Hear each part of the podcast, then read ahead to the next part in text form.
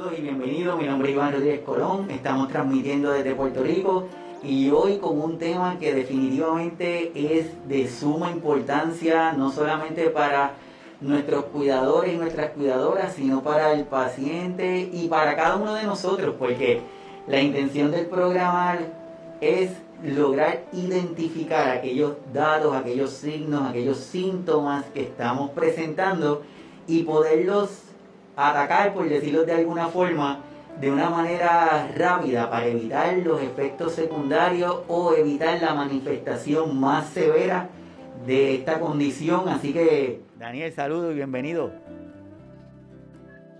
Hola, Iván. Mucho gusto. Un abrazo muy fuerte para ti desde Colombia y para todos los que nos están escuchando en este momento.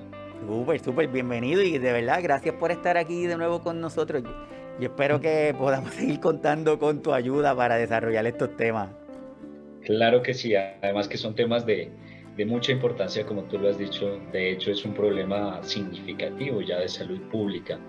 Y como yo le digo, es una pandemia latente, ¿no? Porque es, es de hecho no es una pandemia actual de este siglo, sino que eh, históricamente, históricamente el ser humano siempre ha atravesado por estas circunstancias.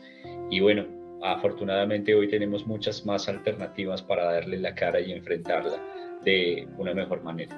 Así es, y como dato estoy compartiendo con, con, los que están aquí en vivo y a los que luego escuchan el programa a través de las plataformas de los podcasts. Según la Organización Mundial de la Salud, el término adulto mayor se refiere a cualquier persona, sea hombre o mujer, que sobrepasa los 60 años de edad. Estamos trayendo eso porque queremos ir puntualizando y vamos a hablar de la depresión de una forma general y también vamos a tocar esto de las depresiones en nuestros adultos mayores, porque Daniel, mucha gente piensa que la depresión es igual para todo el mundo, no importa qué edad tengamos y yo creo que una de las metas del programa de hoy es poder identificar y diferenciar esto de lo de la depresión. Pero ¿qué significa depresión, Daniel? Por supuesto, eh, la depresión es un es un trastorno mental del ánimo específicamente, pero como tú lo has dicho, hay muchas caras de la depresión y esta se puede manifestar de muchas maneras. Entonces, aquí la primera parada que tenemos que hacer es preguntarnos sobre qué es y qué no es depresión. Muchas veces las personas piensan que por estar con un estado de ánimo de tristeza derivado de alguna situación eh, estresante o de dolor o de sufrimiento que se está viviendo, padeciendo, eh, ya significa depresión. Y la verdad es que no. La depresión, de hecho, dista un poco de la tristeza normal. La tristeza es una emoción y una condición natural del ser humano derivada de situaciones que obviamente desequilibran nuestra vida y que es una respuesta normal eh, a dichas situaciones. Ejemplo, la muerte de un ser querido. Es inevitable no sentirse triste o frente a cualquier otro tipo de pérdida. Es inevitable no sentir tristeza. Luego, la tristeza no es depresión, pero la depresión también envuelve eh, el elemento de la tristeza. Entonces, la depresión, primero, no es tristeza, Segundo, la depresión tiene unos síntomas que se mantienen en el tiempo, eh, que quizá ya vamos a hablar un poquito más de estos síntomas, de estas manifestaciones. Eh, y la depresión también tiene que ser diagnosticada ¿sí? por un profesional y por una persona idónea en estos temas. Es muy difícil que a la luz de lo que hoy tenemos en el día a día, y sobre todo con el estigma muchas veces de las enfermedades mentales eh, y comportamentales, pues es muy difícil que logremos identificar cuando aún hace falta mucho conocimiento en, el, en las personas alrededor del mundo. Em, y esta es una de las grandes barreras para que esto se subdiagnostique y por otro lado no sea atendido a tiempo. Entonces, eh, este síndrome, este, esta enfermedad, este trastorno eh, que, que, nosotros le llamamos en el ámbito psicológico y psiquiátrico como depresión, es un conglomerado de síntomas eh, que arranca principalmente en uno muy particular que se llama la anedonia. La anedonia es la ausencia total del placer sobre algo. ¿sí? Eh, es normal que un día tú amanezcas y no tengas muchas ganas de hacer algunas cosas, pero probablemente eh, todavía sientes placer por comer, todavía sientes placer por algunas cosas mínimas del día, del día a día. Pero en esta condición llamada anedonia, hay una ausencia total del placer sobre las cosas que uno eh, podría disfrutar en el día a día, ¿sí? pasando desde el área eh, sentimental, el área social, el área laboral, eh, y muchas de las dimensiones del ser humano. Entonces, este quizá es uno de los primeros síntomas de la depresión. ¿sí? No necesariamente es depresión, pero es quizá el primer signo al cual las personas deberíamos estar alerta y es cuando hemos perdido eh, el sabor de la vida, ¿sí? Cuando hemos perdido esa sensación de disfrutar de la vida y de las cosas de la vida. Ese es el primer síntoma. Otro de los síntomas eh, son las alteraciones emocionales, son las alteraciones también comportamentales eh, y por supuesto un estado de ánimo deprimido la mayor parte del día o casi todos los días. en la psiquiatría y en la medicina pues tú sabes que hay como algunos referentes estructurados y unos consensos científicos sobre los cuales nos permiten llegar a un diagnóstico. Y en este caso, eh, uno de esos consensos grandes es el DSM-5 eh, de, la, de la APA, de la Asociación Psiquiátrica, eh, y nos dice que normalmente estos síntomas tienen que persistir de dos a más semanas de manera continua. Eh, y también hay otros síntomas como por ejemplo la, la, la, pérdida de peso, las alteraciones del sueño. ¿sí? Estos síntomas son muy particulares y por supuesto debemos estar supremamente atentos a, a, estar, digamos, a estar vigilantes de estas cosas porque pueden ser unos signos eh, importantísimos que nos están remitiendo a una posible depresión. Como tú lo decías al inicio, la OMS eh, pues nos ha advertido y ha hecho como la trazabilidad de lo que estamos viviendo hoy en día. Y si tú te das cuenta, muchos de los suicidios es derivado de depresiones que no han sido controladas.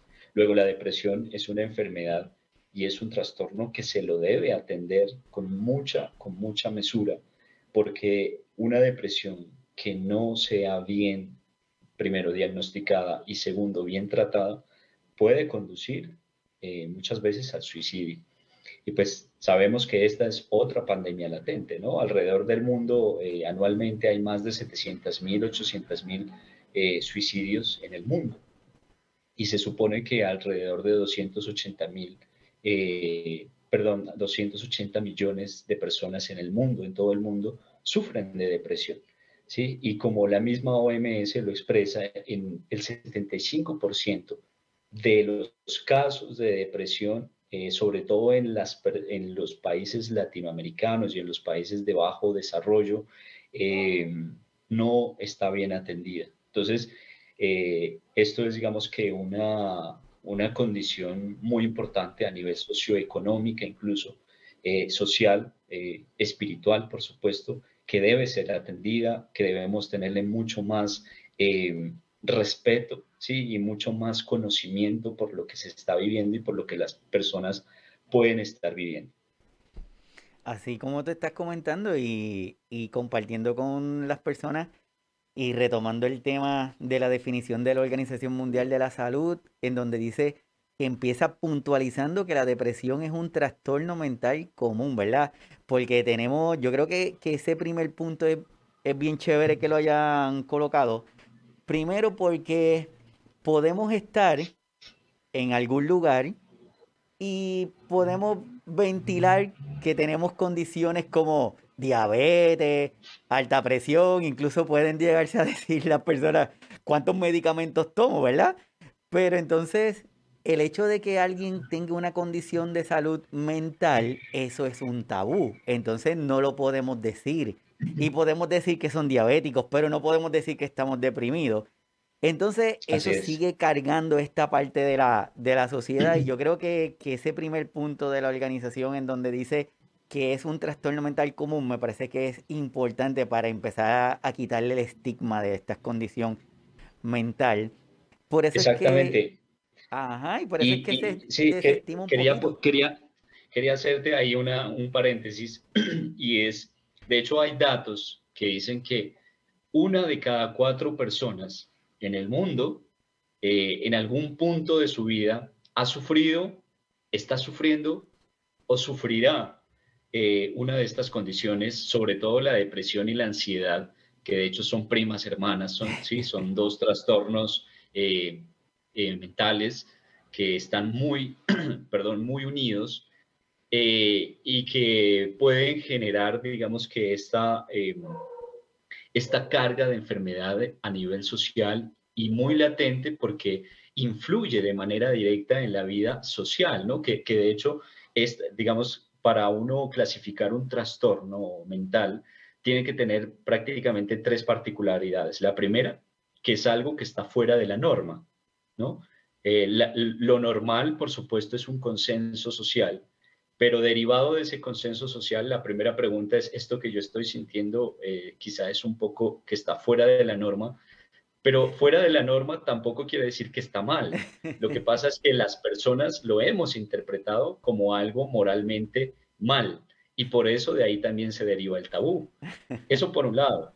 Segundo, eh, eso tiene que estar afectando directamente la vida personal, eh, sobre todo eh, la vida laboral, la vida social, y también debe estar afectando su red, su entorno, ¿sí? Porque cuando una persona sufre de depresión, en este caso, no solamente padece la persona que lo está sintiendo, sino su entorno inmediato.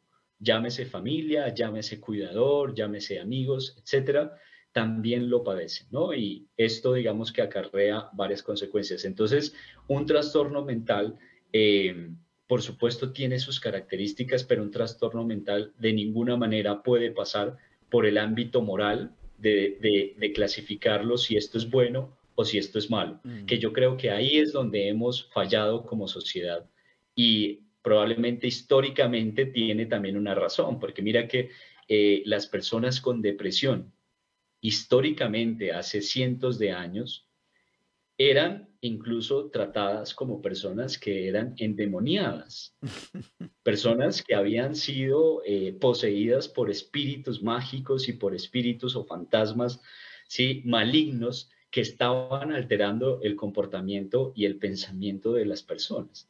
Entonces, no es raro que hoy en día, digamos, todavía haga eco, haga eco e incluso personalmente algunas personas, yo he escuchado muchas veces que aún se sigue atribuyendo la depresión como el resultado de, de unas energías negativas y fantasmagóricas. Entonces, por supuesto que esto refuerza ese tabú, ¿no? Y ese estigma.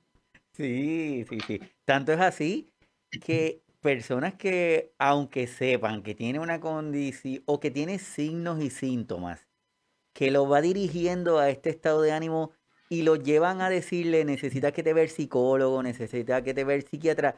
Agotan todas las alternativas posibles, van a todos los doctores posibles antes de aceptar como que, sí, mira, tengo que tener la consulta con mi psicólogo, que hasta estos días.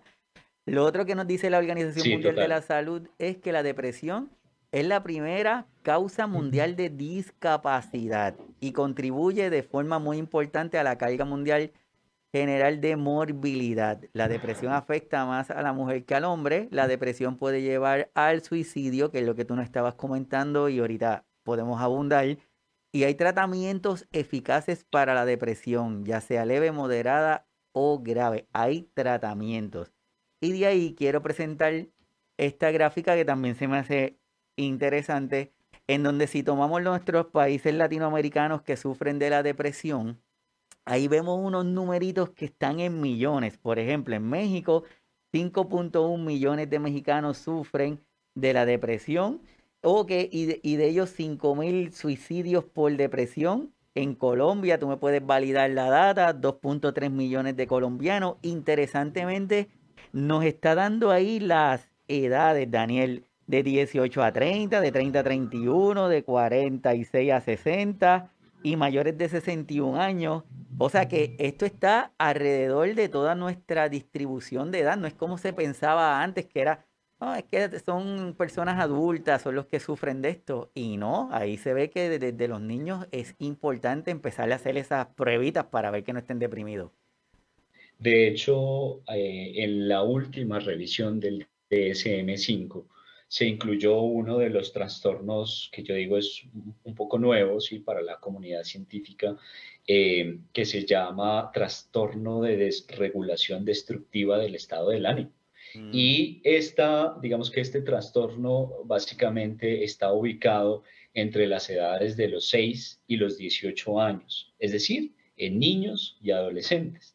¿Sí? Y es, digamos que una homóloga de la depresión eh, en, este, en esta etapa de la edad, pero muy caracterizada por unos síntomas quizá un poco distintos a lo que hablábamos hace un momento, que es como eh, la, figura o la foto general de la depresión.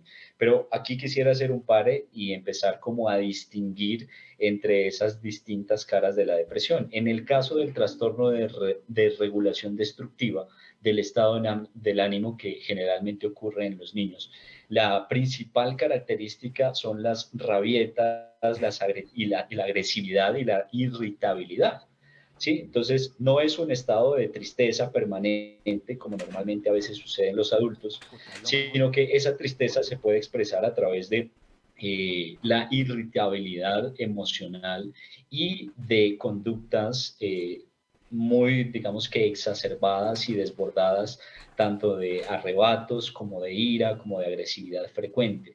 ¿sí? Entonces, eh, es normal que todos los seres humanos, seres humanos en cualquier punto de nuestra vida estemos iracundos, estemos agresivos, arrebatados, pero cuando esto ya se vuelve una constante, ¿sí? En el tiempo y cuando no, digamos, cuando eh, la respuesta sobrepasa el estímulo, es decir, cuando las respuestas son muy exageradas y no son congruentes con la situación, estamos ante uno de los síntomas de este tipo de trastornos, ¿sí? Especialmente en los niños. Entonces, mira, lo que tú dices, este, este trastorno no solamente le sucede a las personas adultas, sino a todas las personas en su condición de seres humanos y derivado de, pues de, muchas situaciones. Otra cosa ya es la depresión mayor, que es quizá uno de los trastornos eh, anímicos que más afectan a las personas y que es lo que pone, como tú dijiste hace un momento, pero a buscar todas las soluciones eh, un poco desde la negación. ¿sí? Porque lo primero que se hace es empezar a hacer como una investigación psicomágica, le digo yo, hasta que finalmente te das cuenta que no, que es una condición también médica, es una condición médica y quizá nada tenía que ver con, eh, con este tipo de, de factores o de variables que a veces se salen un poco de la, de la naturaleza, que por supuesto también influyen, y me gustaría después hablar de esto, ¿no? de estas dimensiones espirituales, cómo también nos ayudan a fortalecer el, el carácter y la resiliencia, eh, que son otros, digamos que otros conceptos que están detrás de la depresión eh, a modo de prevención, eh, pero que sí es importante identificar y distinguir los tipos de depresión que podamos nosotros estar padeciendo. ¿Cómo? Para eso necesitamos pues de un profesional. Muy bien, muy bien. Y así como tú estás comentando, por eso, por eso este tema yo creo que es sumamente importante para cada uno de, de nosotros que lo estamos escuchando y aprendiendo y empezar a entender que es una enfermedad que mientras más rápido la logremos identificar, que empecemos a tratarla, mejor resultados vamos a tener. Y más cuando nos vamos encaminando a, bueno, a identificar, como tú dices, los niños tienen una forma de manifestarlo y podemos entender y podemos pensar que es porque es un malcriado, le dio una rabieta, se tira al piso y, nada, y, le y lo ponemos en las zonas de timeout. pensando de que eso es lo que tiene, ¿verdad? Entonces es importante que ampliemos ese aspecto de, de la condición.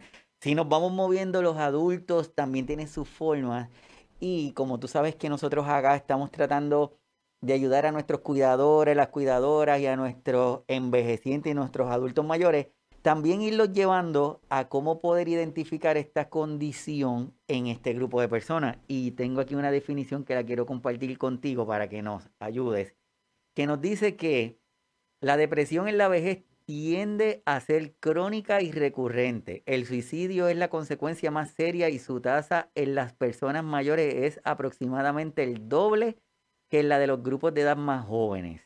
El 60 al 90% de los pacientes mayores de 75 años que se suicidan sufren de depresión diagnosticada clínicamente. Y es lo que tú ahorita nos estabas reforzando.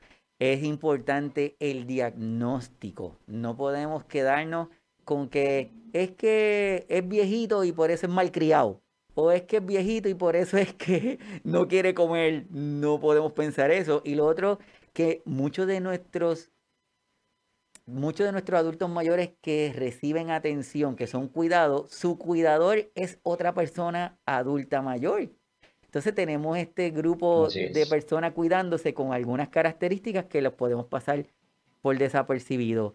Entonces me gustaría que nos llevaras por ese grupo de estos, esos síntomas de estos grupos. Claro que sí. Mira que tú has dicho algo eh, importantísimo y es que muchas veces quien cuida a una persona, eh, adulto mayor, y que puede estar deprimido, ese cuidador también puede tener riesgo de estar deprimido o incluso estar deprimido. Entonces, esto se vuelve algo un poco iatrogénico en el sentido de que eh, el cuidado no resulta ser tan eficaz y efectivo, sino que se puede convertir incluso en un factor de riesgo. Por eso, eh, yo siempre he dicho, mira, un cuidador, lo primero que un cuidador debe tener es paz mental, es estar tranquilo, es estar tranquilo y ser una persona muy resiliente, de tal forma que si esto no se cumple, no debería asumir el cuidado porque se va a convertir en un factor de riesgo tanto para el cuidador como para la persona que está cuidando. Entonces aquí tenemos algo importantísimo y es la salud mental de los cuidadores. ¿sí? Mira que esto nos lleva a un tema también muy importante y es yo como cuidador, ¿cómo estoy cuidando mi salud mental? ¿Sí? Eso es importantísimo. Entonces, esa salud mental del cuidador va a determinar la calidad del cuidado que se esté dando a la persona. Ese es el primer punto importantísimo para tenerlo en cuenta. El segundo punto que debemos tener en cuenta es que las personas que nosotros cuidamos pueden estar atravesando eh, por una depresión, mm, pero derivada de, también de, la, de las condiciones en las que se encuentran. Entonces, hay que evaluar el entorno, ¿sí? hay que evaluar el entorno y cuáles esas, esas condiciones que potencialmente pueden, pueden estar afectando el estado de ánimo de nuestros adultos mayores. Ejemplo, la enfermedad en sí misma es un factor de riesgo para, eh, eh, para cambiar nuestros estados de ánimo. ¿Por qué? Porque si nosotros tenemos una enfermedad pues sencillamente esto nos evoca y nos recuerda ese sentimiento de la efemeridad de la vida y el miedo también a la pérdida, ¿no? Por un lado. Pero por otro lado, nuestros adultos mayores también se encuentran muchas veces en un estado de soledad, ¿sí? Y un estado de soledad no necesariamente físico, sino moral. ¿Por qué? Porque nosotros mismos a veces los hemos estigmatizado, o con nuestros comportamientos también los hemos eh, hecho sentir o discriminado. ¿sí? Entonces, eh, por eso es tan importante que nosotros como cuidadores identifiquemos esos factores protectores y esos factores que pueden ayudar a nuestros adultos mayores a sentirse mejor. Ahora, hay unos signos que podemos identificar como los que eh, hablábamos al inicio y es uno de ellos es eh, justamente la anedonia, la ausencia total de placer por hacer las cosas, por comer, por caminar, por bañarse, por dormir, alteraciones en los patrones del sueño, alteraciones en la alimentación, pérdidas del peso eh, muy aceleradas o aumentos del peso muy aceleradas. Recuerda que estos síntomas muchas veces oscilan entre los extremos, ¿no? Y todos los extremos son patológicos. Todos los extremos en última se tocan eh, y terminan siendo patológicos. Entonces, digamos, la depresión tiene la particularidad de que, por ejemplo, en el sueño tú puedes sufrir de hipersomnia, es decir, que duermes demasiado, o insomnio, que es decir, no duermes nada. Entonces, cuando empezamos a ver estos signos, eh, definitivamente tenemos que buscar la ayuda profesional de un médico o de un psicólogo, de un médico psiquiatra o de un psicólogo, eh, que esto pues ya es otro tema que lo podemos ahorita abordar, que es otra discusión, ¿no? ¿Cómo se trata? ¿Qué tratamientos existen? ¿Quién tiene que atenderme? ¿Qué es más efectivo? ¿Psicólogo psiquiatra o médico, etcétera? Entonces, pero sí es importante buscar la ayuda profesional. Y creo que la labor del cuidador o el alcance del cuidador frente a la depresión es ayudar a identificarla, no diagnosticarla, mm. ayudar a identificarla para que lo puedan diagnosticar de manera temprana. Esa es la función. Entonces, esto es importante decirlo porque muchas veces el cuidador puede pensar, no, eh, pero yo pude haber hecho algo antes porque no lo identifiqué, eh, e incluso llegar a sentirse culpable. Imagínate tú que estás cuidando de alguien y de repente ese alguien se suicidó.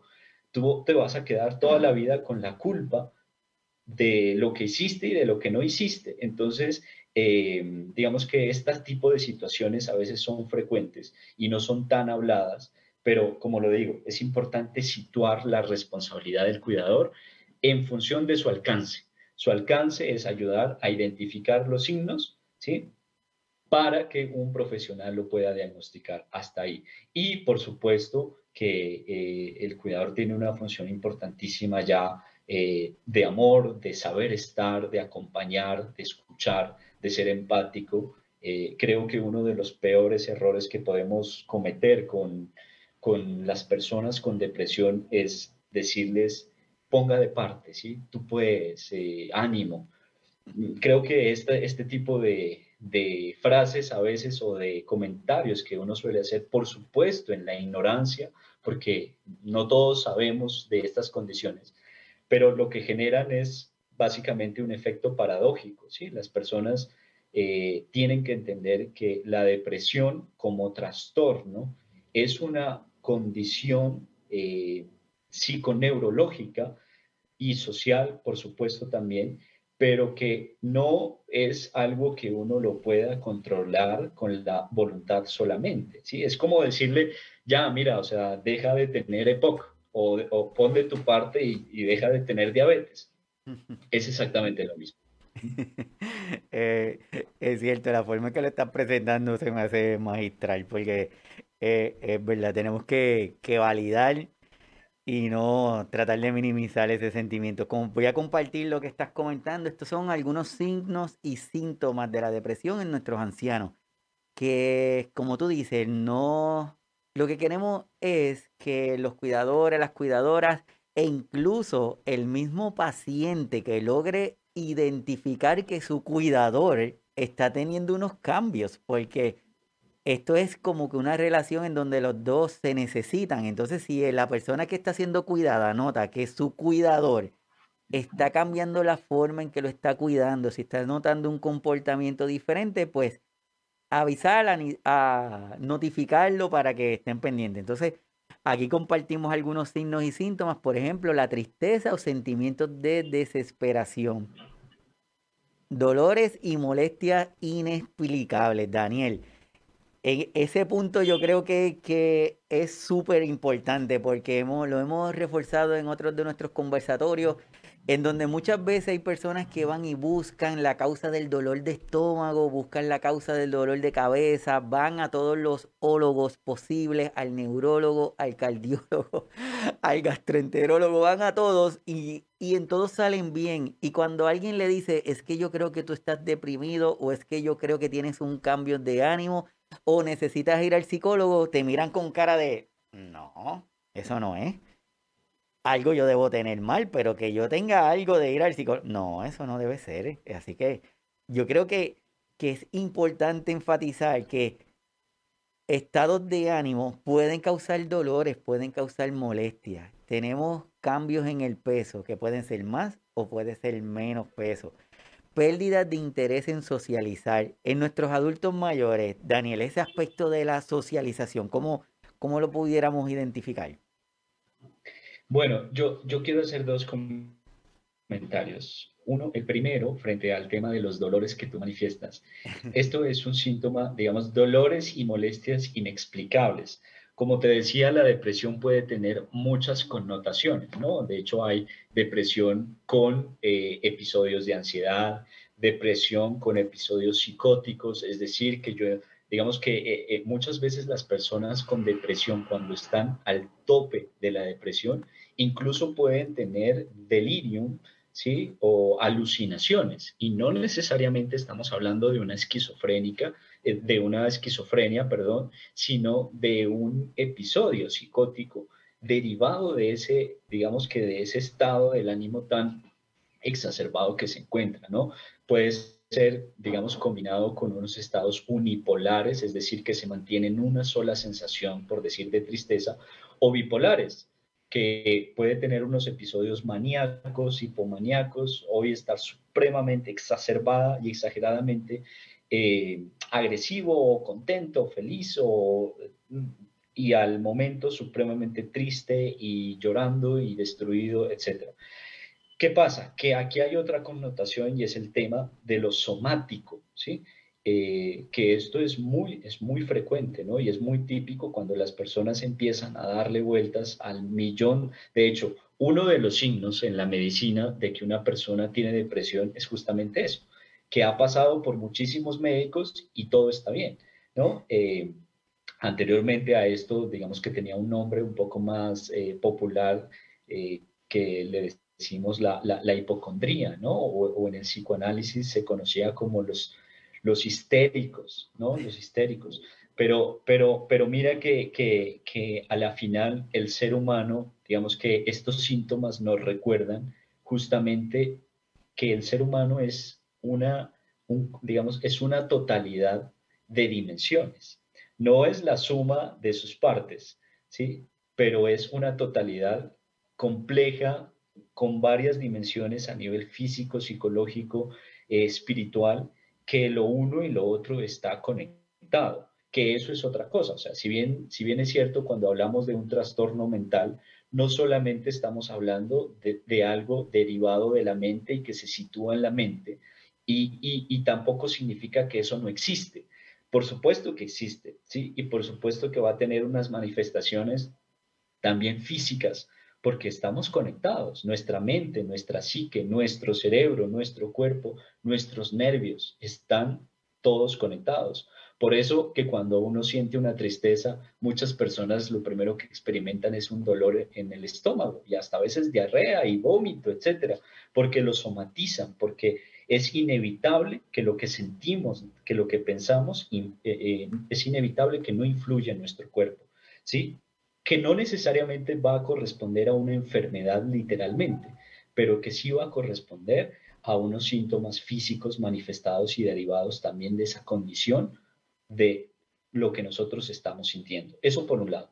Por otro lado, frente a la parte social, eh, somos seres, definitivamente somos seres sociales y comunitarios. ¿Sí? Y somos seres eh, que requerimos de el cuidado y también de saber cuidar. Y esta es una interrelación no solamente de los adultos, sino también de los niños, de las personas adultos mayores.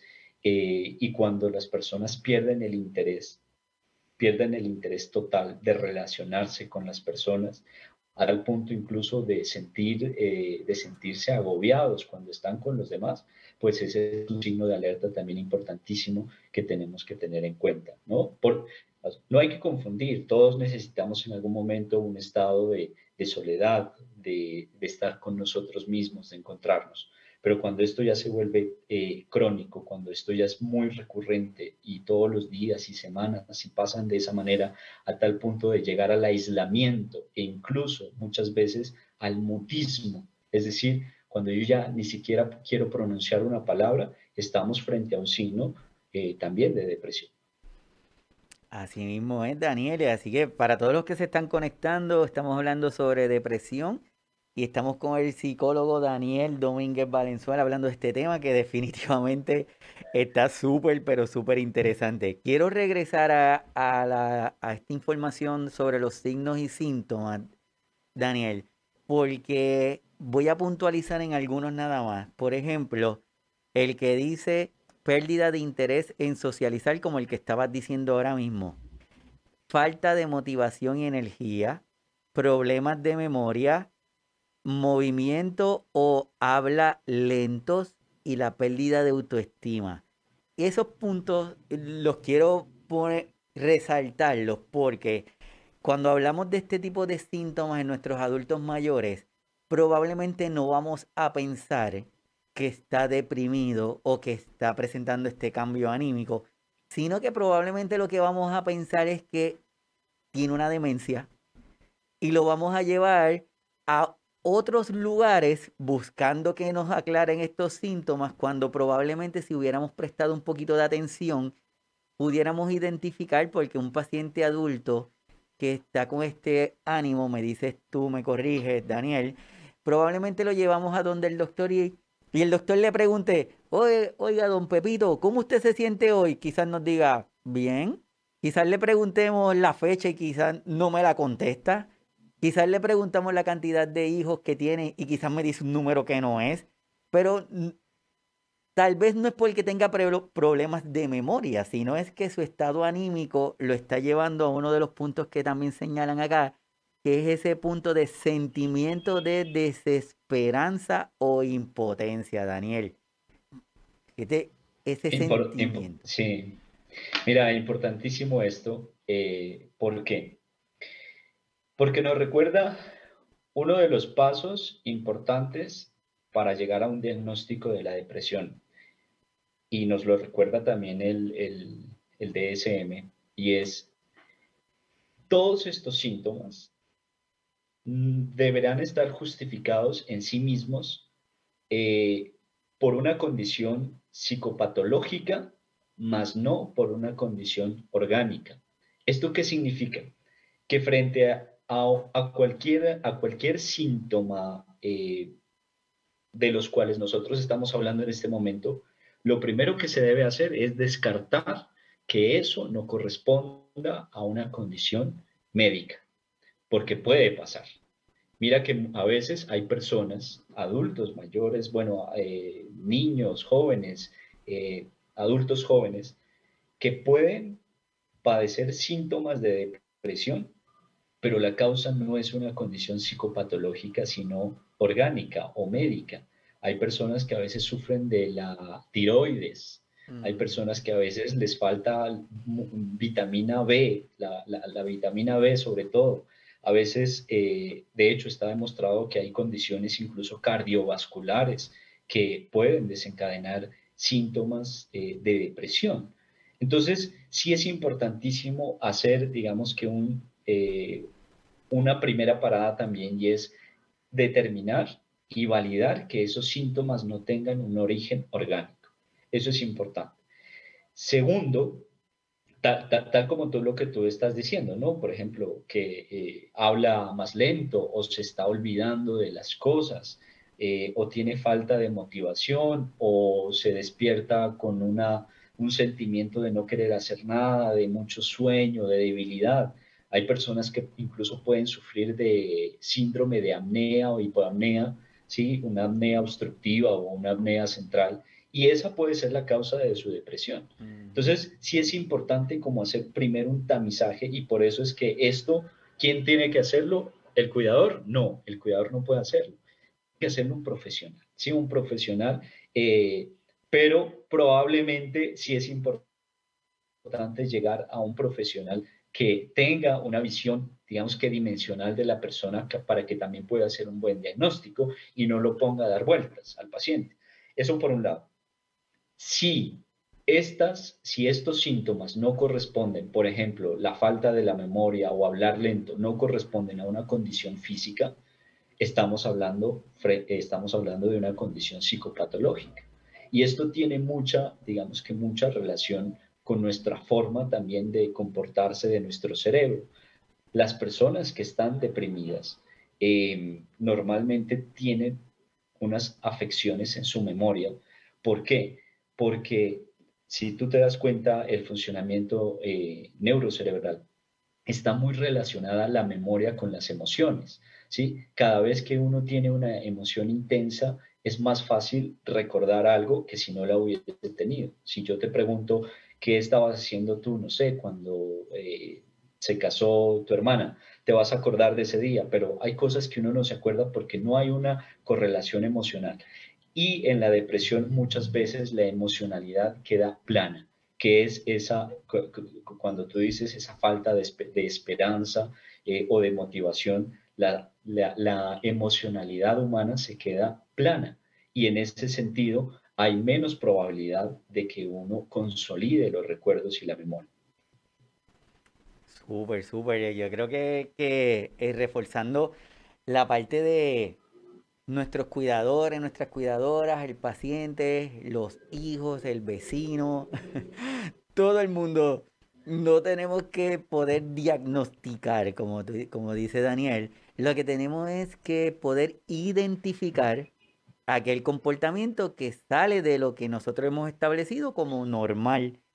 Entonces, si lo logramos identificar, no es quedarnos como, como el cuento de, los, de los monitos que tapan la boca, los ojos y los oídos y dicen no voy a decir nada, al contrario. Si lograste ver algo que no es lo adecuado, pues entonces deberíamos comunicarnos así. Daniel, Alfredo estaba preguntando, ¿los profesionales de la salud que trabajan en su mayoría con pacientes deprimidos podrían estar en riesgo de depresión? Wow, qué buena pregunta. Eh, todos estamos en riesgo de depresión, ¿sí? Eh, por las múltiples circunstancias que a veces los seres humanos atravesamos.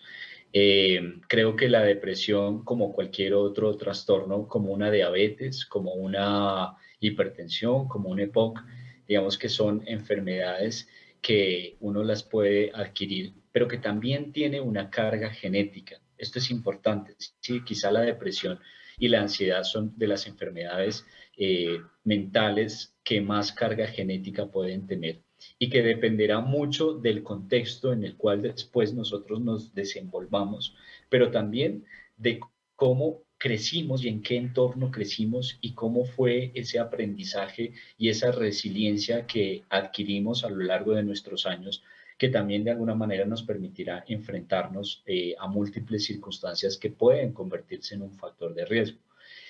Las personas que atendemos pacientes con depresión, yo siempre lo he dicho, somos personas que deben ser muy sensibles, muy empáticas, pero también eh, personas que tienen que tener una forma de ayudarse y de descargar la emocionalidad con la que uno carga, porque es inevitable.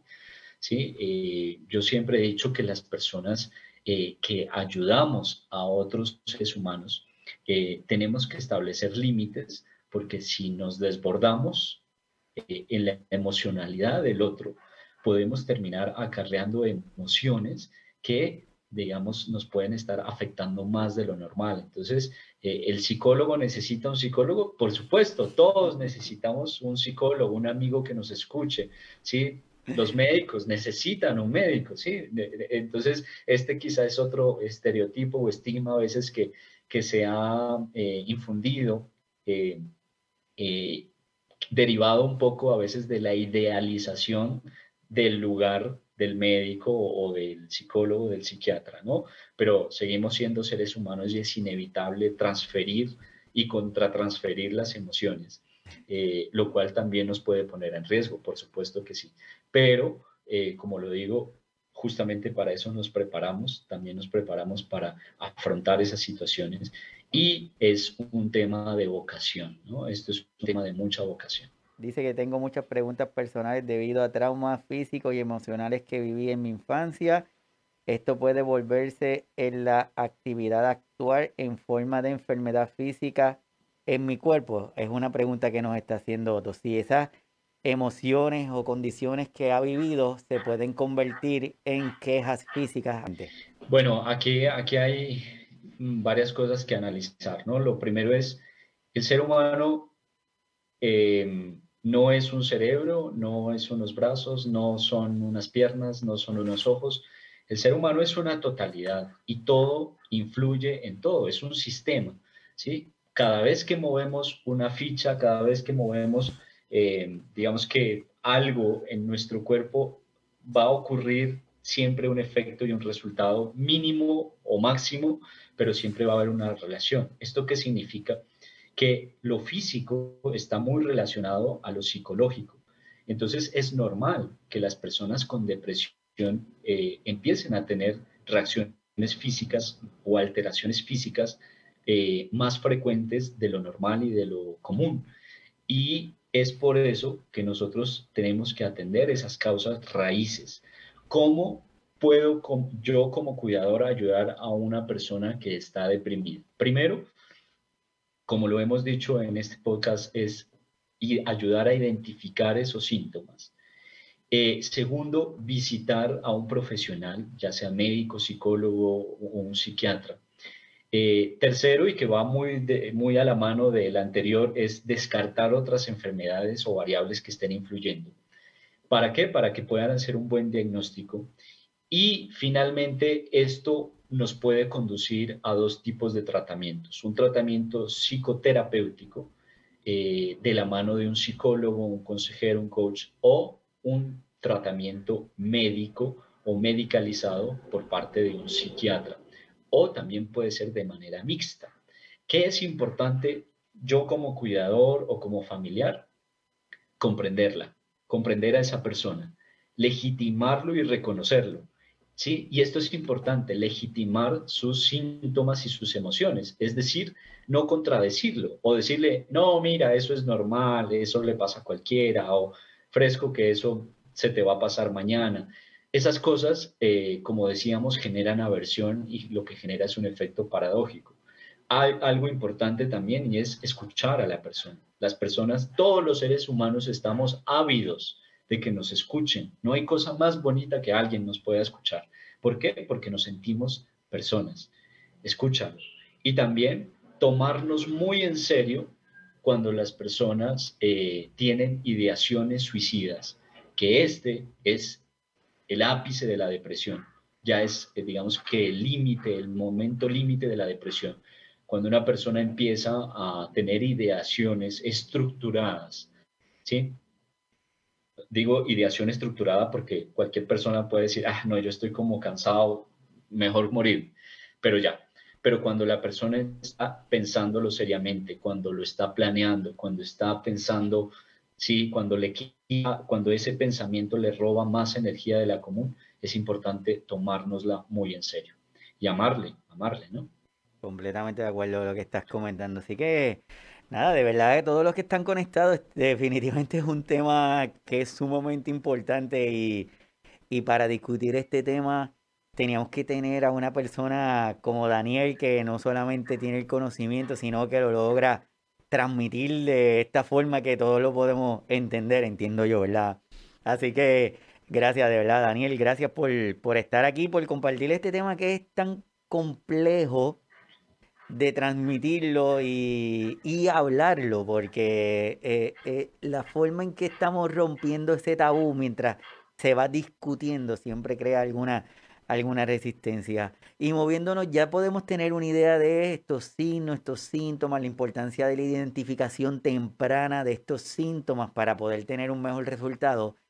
Entonces, nos quedaría como movernos a podemos prevenirlo o cómo podemos prevenir esta parte de la, de la depresión en nuestros adultos y en forma general? La depresión es una enfermedad y es un trastorno que no siempre logra, entre comillas, curarse, porque puede llegar a ser crónico. ¿sí? Estamos hablando, eh, por ejemplo, de trastornos como la distimia, que son eh, trastornos depresivos persistentes en el tiempo Este tipo de trastornos persistentes se pueden controlar, se pueden tratar y se pueden prevenir de que se exacerben y se agudicen. Es decir, que si yo como cuidador, como familiar, incluso yo mismo como paciente, eh, puedo estar alerta de los síntomas y advertirlo a tiempo y recibir un tratamiento a tiempo. Entonces, de esa manera podemos prevenirlo. Pero hay una depresión que no es tan persistente y no es tan constante y es derivada de situaciones a veces traumáticas.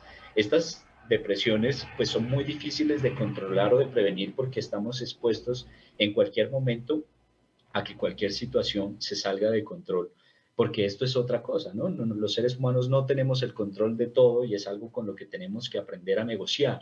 Es algo que definitivamente no somos dioses para tener el control de todo, pero que si llegado a esa situación, también es posible tratarlo, ¿sí? También es posible tratarlo y la única forma de hacerlo es conseguir ayuda profesional, ve, ve al psicólogo, ve al psiquiatra, déjate ayudar por estas personas que están formadas para poderlos ayudar, ¿sí? Y esto es importante. Yo como cuidador no puedo curar a mi paciente, ¿sí? Mi, mi objetivo como cuidador es justamente eso, brindarle un apoyo, brindarle un acompañamiento, brindarle mi amor, brindarle mi compañía, pero no soy un médico, no soy su médico eh, y por tanto es importante eh, reenfocarlo y redireccionarlo a los profesionales que sí, lo, que sí lo pueden ayudar.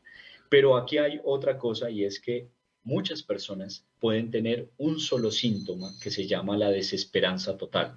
Y cuando esta persona tiene solamente desesperanza, pero no tiene el resto de síntomas, no tiene insomnio, no tiene, no tiene eh, alteraciones en el sueño y en la alimentación, en el peso, etcétera, estas personas pueden estar atravesando por un síndrome que se llama el síndrome de desmoralización y es muy conocido en los adultos mayores, especialmente en las personas en cuidados paliativos. Son personas que no tienen depresión, pero que sí atraviesan por uno de los síntomas eh, de la depresión y se llama síndrome de desmoralización. ¿sí? Es un vacío existencial de alguna manera muy exacerbado que no se lo debe tratar de manera médica. Esto es importantísimo, ¿sí? Y por eso es tan eh, necesario que hayan profesionales a nuestro alrededor, porque no siempre la alternativa médica, o, o más bien, no siempre los medicamentos pueden ser una alternativa, ¿sí? Situaciones como este síndrome de desesperanza, este síndrome de desmoralización, se lo puede ayudar con psicoterapia o se lo puede ayudar también con una red de apoyo fuerte que le ayude a encontrar un sentido de vida, un propósito, una funcionalidad en la vida.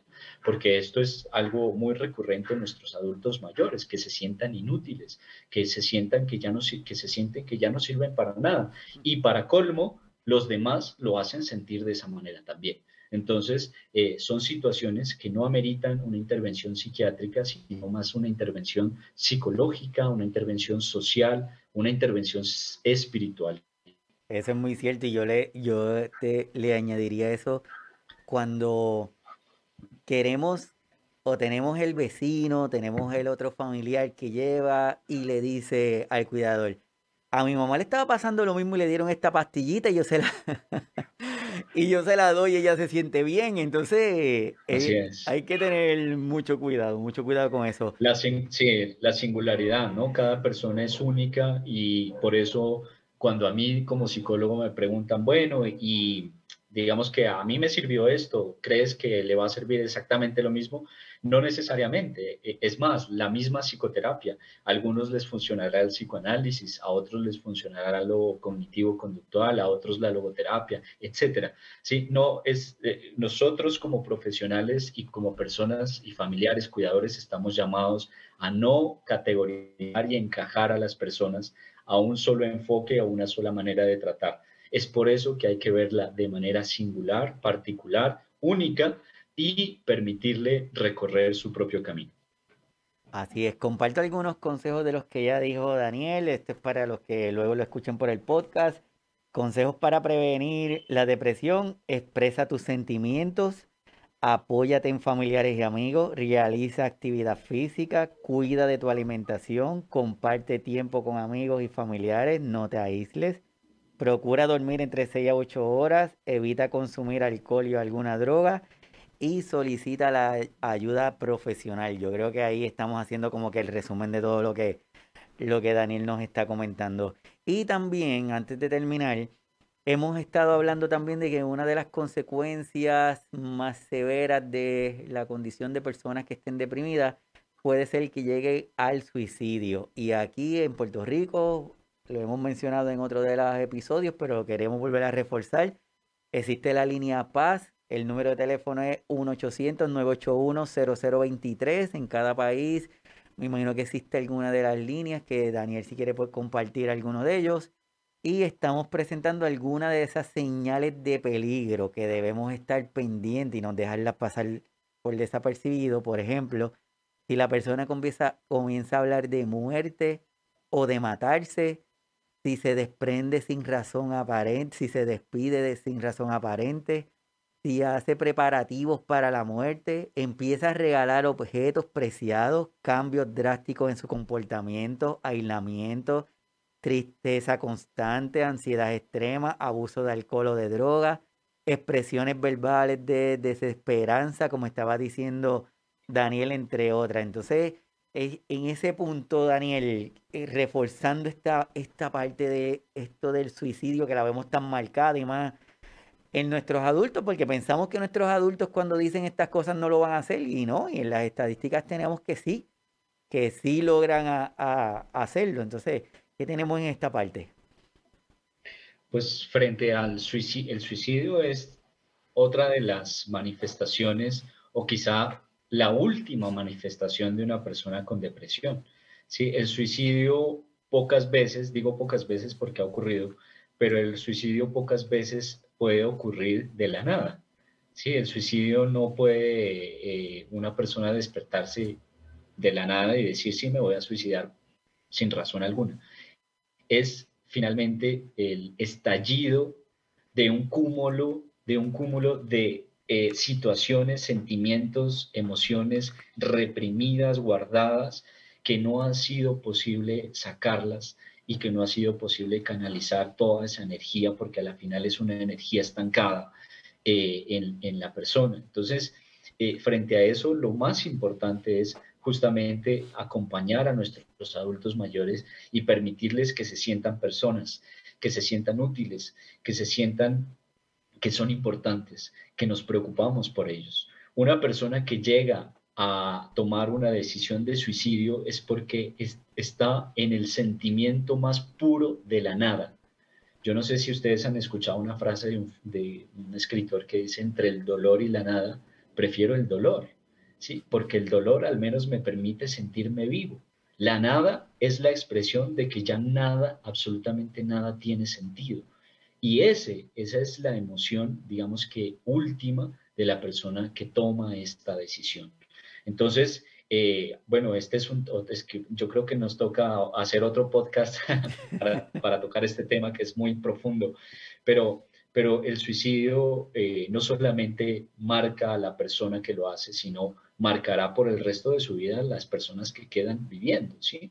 En todos los escenarios. Entonces, es, esto es algo que incluso puede marcarnos a nivel genético, que sí, o sea, los seres humanos somos el resultado de una herencia genética y esa genética se ha venido construyendo a lo largo de la, del tiempo de una manera histórica y también con una carga emocional.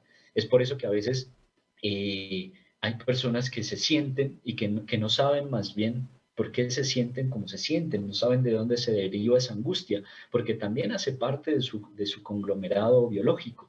Entonces, sí es importante que estemos atentos a todos los signos, a que eh, podamos acompañar, escuchar, legitimar a nuestros adultos mayores y sobre todo que les permitamos sentirse personas, ¿sí?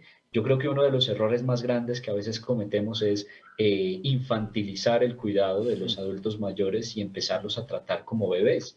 Yo creo que eh, nuestros adultos mayores han vivido lo suficiente y han luchado lo suficiente y han experimentado y creado, digamos que toda una historia, lo necesariamente eh, importante como para tratarlos como si estuvieran arrancando a vivir. Lo cierto es que están y siendo, digamos que parte de, nuestro, de nuestro recorrido histórico y son personas que nos pueden aportar muchísimo, incluso desde la inutilidad, entre comillas, porque son personas que nos han dejado un legado y que nos siguen dejando un legado de experiencias y de conocimiento eh, y vale la pena seguirlos tratando como personas eh, adultas mayores, no como bebés. Completamente de acuerdo contigo, Daniel. Así que de verdad que súper agradecido por, por que estés acá con nosotros y definitivamente vamos a estar en otro de los episodios hablando de este tema que es tan importante que es el suicidio para darle un poquito más de profundidad porque definitivamente es vital para cada uno de nosotros. Así que ah, completamente agradecido a todas las personas que se conectan y que se conectaron. Gracias por estar aquí. Pero no quiero terminar sin antes reforzar que Daniel también tiene, es escritor, tiene un libro. Bueno, este es uno de los libros, ¿verdad, Daniel? Sí, sí, señor. que se titula Siete lecciones antes de morir. Entonces, me gustaría que comentaras un poco del libro para todos los que, que estén interesados, que quieran adquirirlo. ¿Cómo lo pueden hacer, Daniel? Claro que sí. Bueno, muchas gracias. Eh, este libro está escrito eh, como resultado de una experiencia de más de cinco años de trabajo con personas al final de la vida y que encontré en ellos una pedagogía para la vida. ¿no? Este libro eh, se trata realmente de la vida, pero es una filosofía de saber vivir mejor, saber vivir bien, saber vivir más e intensamente eh, frente a lo realmente esencial. Y por eso hablo de unas lecciones que las personas al final de la vida eh, se dan cuenta y lo pueden ver con mucha más claridad que las personas que no estamos en esas circunstancias, porque a veces nos mecanizamos, ¿no? Nos volvemos un poco autómatas y vivimos el día a día, la rutina, se nos pasa la vida y a veces mm, vivimos como si nunca fuésemos a morir y nos, eh, y nos quedamos esperando la felicidad cuando realmente la felicidad estaba justamente aquí, en este presente.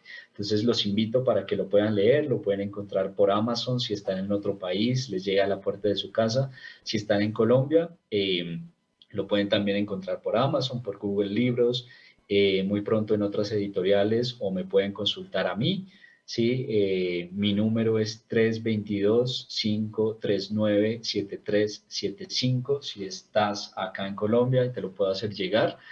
Eh, y bueno, nada, digamos que derivado un poco haciendo referencia a tu pregunta de ¿podemos prevenir la depresión? Eh, uno de los grandes pasos hacia la depresión es el vacío existencial, ¿sí? Que esto en alguna parte de nuestra vida cada ser humano lo hemos experimentado o lo experimentará. Eh, pero recuerdo un proverbio chino que dice, recuerda que cuando no hay un enemigo adentro, no hay ningún enemigo afuera que te pueda dañar.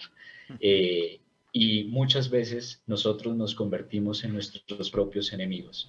Eh, y el principal enemigo de estos sentimientos, estos trastornos del ánimo, somos nosotros mismos. Es por eso que tenemos que trabajar en nuestra felicidad, en nuestro equilibrio emocional, en nuestro equilibrio espiritual, en nuestro equilibrio mental, si queremos eh, también darle al otro amor, cuidado y más aún si nosotros queremos aportarle a esta sociedad. Así es, así es, gracias Daniel. Y también comparto con, con las personas, Daniel estuvo con nosotros hablando del tema de cuidados paliativos, lo pueden encontrar ese podcast también en las plataformas de los diferentes podcasts, en Spotify, en iTunes, en Google Podcast, en diferentes, pero también están en el canal de YouTube de Signos Vitales, que pueden ahí están todos los programas, o en la página de aquí de Facebook de Signos Vitales, que también está donde hablamos de cuidados paliativos. Así que nada, Daniel, de verdad que súper agradecido contigo. Siempre es un placer y un privilegio tenerte aquí en el programa.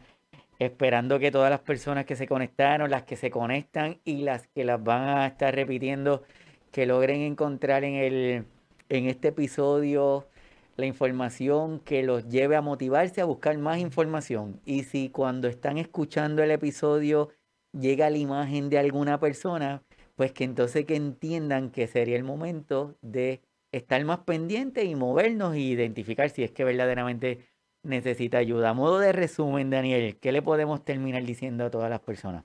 Bueno, a modo de resumen, eh, la depresión no es una invención de la mente solamente. Eh, la depresión es un trastorno mental eh, dimensional que puede ser abordado, que puede ser tratado, pero que requiere de, de nuestra ayuda para poder identificar esos principales signos de los que hemos hablado acá, la falta de placer, la, la alteración en el sueño, la alteración en la alimentación, la alteración en nuestro estado de ánimo, la forma de ver la vida, cómo nos cambió, muchas veces sentimientos de irritabilidad. Eh, como cuidadores nuestro alcance es ayudar a identificar y ayudarle a buscar ayuda profesional. Quien puede ayudar a estas personas son los psiquiatras, los psicólogos, médicos especialistas, para que puedan ayudarnos de manera complementaria o mixta. Y también eh, la depresión puede ser el camino al suicidio, motivo por el cual aún más cobra importancia que estemos nosotros atentos y alerta a los signos tanto de los demás, de las personas que amamos, que están a nuestro alrededor, como de nosotros mismos.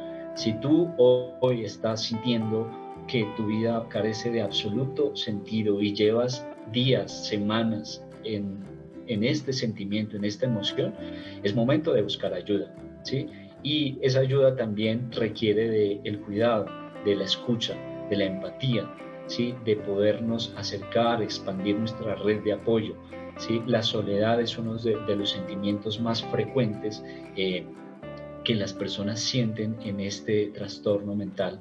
Y finalmente queremos que con este tipo de escenarios y de oportunidades para hablar de estos, eh, de estos temas, podamos hacer un poco más de pedagogía con la gente y salirnos de ese tabú, ¿sí? de, de categorizar la depresión si esto es bueno, si esto es malo, eh, es como cualquier otra enfermedad crónica que merece atención y que merece mucho cuidado de nuestra parte.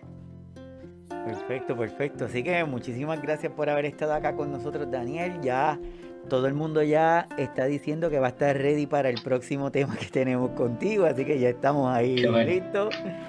Así que de verdad sumamente agradecido y como te digo, yo espero que el tema las personas lo empiecen a entender que la intención es crear este movimiento, esa inquietud para que los lleve a buscar información y si logran identificar a alguna otra persona que empiecen a canalizarlo. Así que esperamos haber logrado nuestra misión de haber intentado traer este tema para que cada uno de nosotros estemos aprendiendo y conozcamos que la depresión es una condición como cualquier otra condición que mientras más rápido la logremos identificar, más rápido podemos empezar a tratarla y tener mejores resultados con ese tratamiento.